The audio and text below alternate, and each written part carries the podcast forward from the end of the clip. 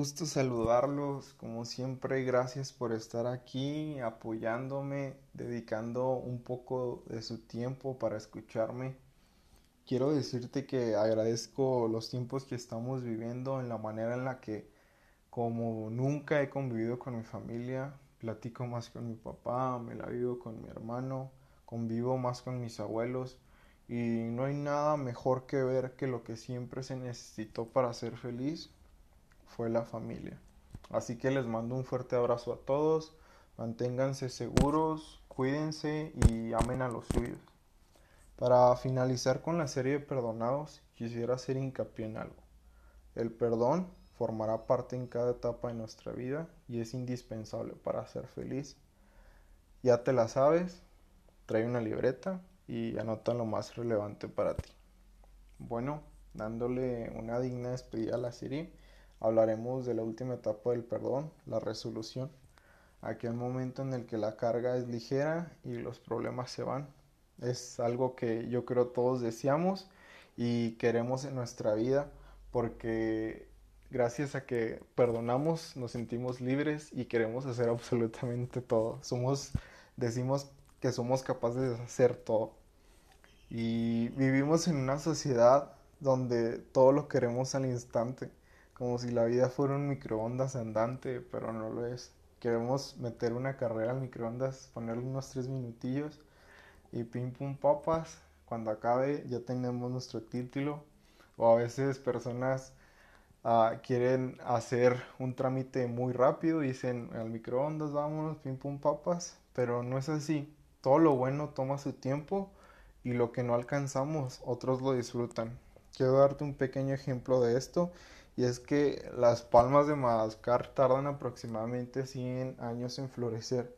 Tengo 24 años, supongamos que ahorita planto una palma en mi patio, no voy a alcanzar de edad, sinceramente no creo llegar a los 124, bueno fuera, para ver esa palma florecer, pero otros van a poder ver esa palma florecer mis hijos, mis nietos, mis bisnietos, no sé, hasta que la palma marchite.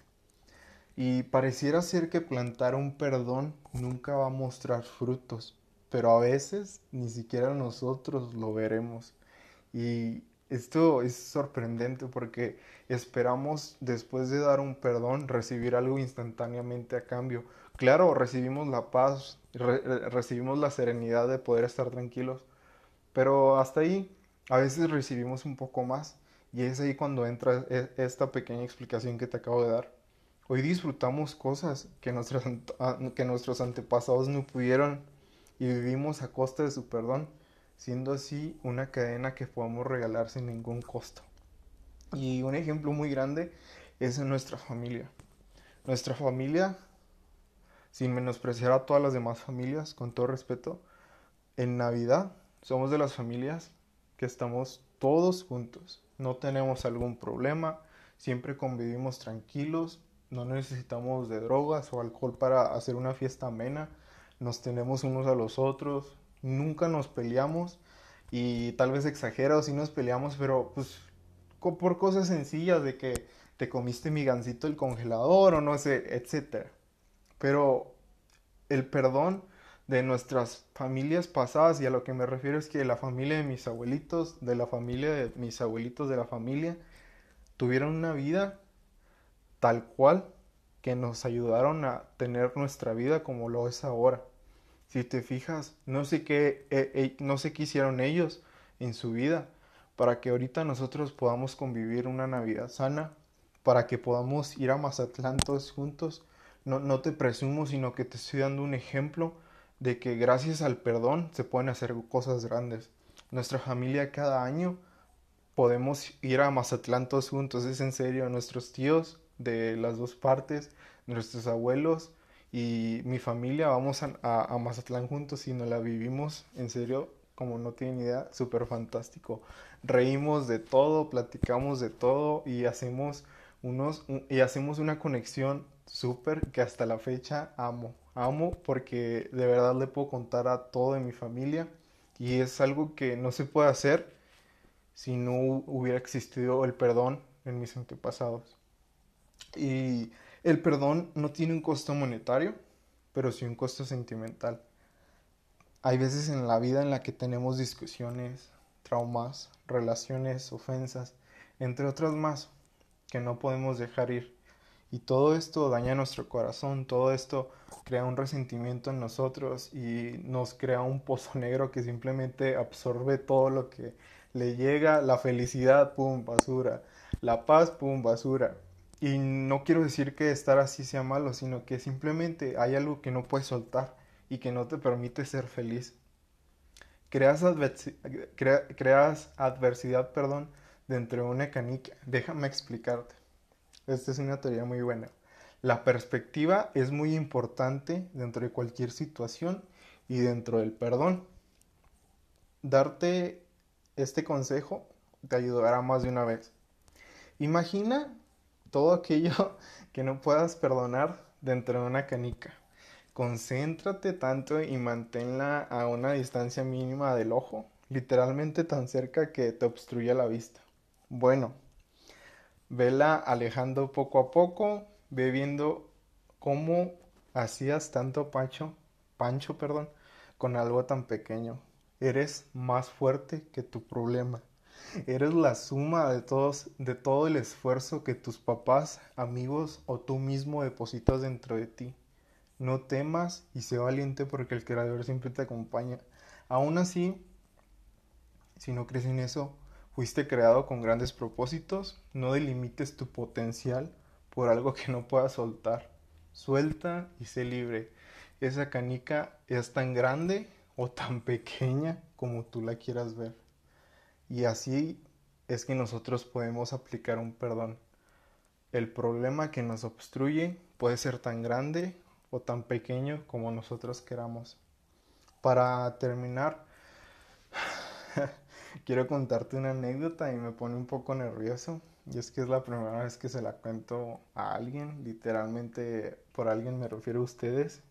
Y pues se van a enterar también acá en mi familia. Pero quiero que sirva de aprendizaje para los demás y es que toda mi vida mi padre ha sido sumamente duro en el sentido sentimental.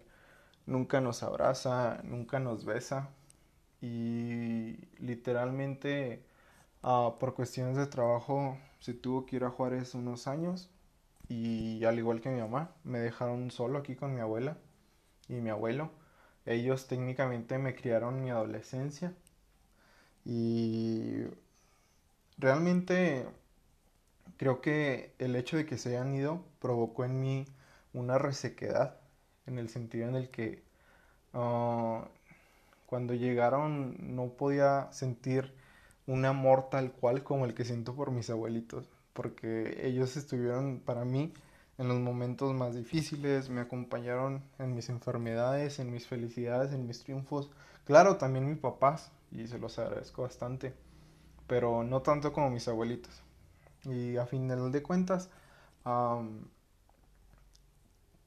través de los años creé como una tipo de resequedad en la que pues tengo mis papás, los amo y todo, pero no como debería o no como quisiera.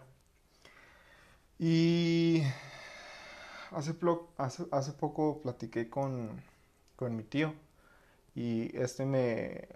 Más que, más que regañarme, me tomó, lo, lo, lo tomó como un, un consejo y realmente eso fue como lo tomé.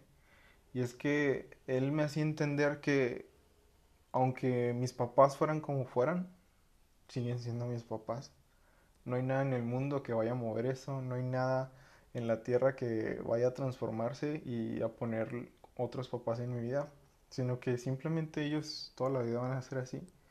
Y no se terminó quitando una venda de los ojos y técnicamente no apliqué un perdón porque no sé si llamarlo así, más bien quité mi, mi resequedad, lo que obstruía, quité mi canica para poder ah, ver que no era tan grande esa resequedad como yo creía.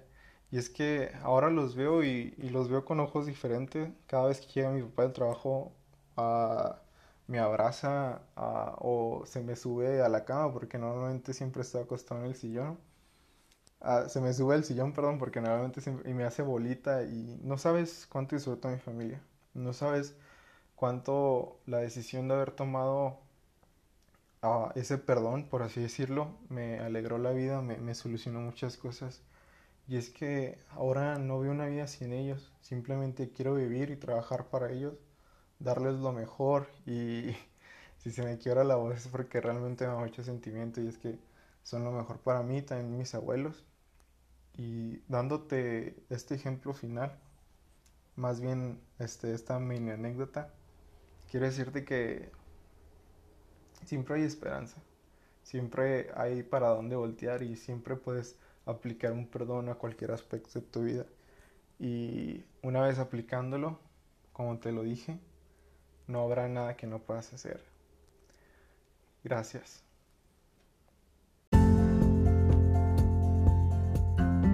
Gracias por escucharnos.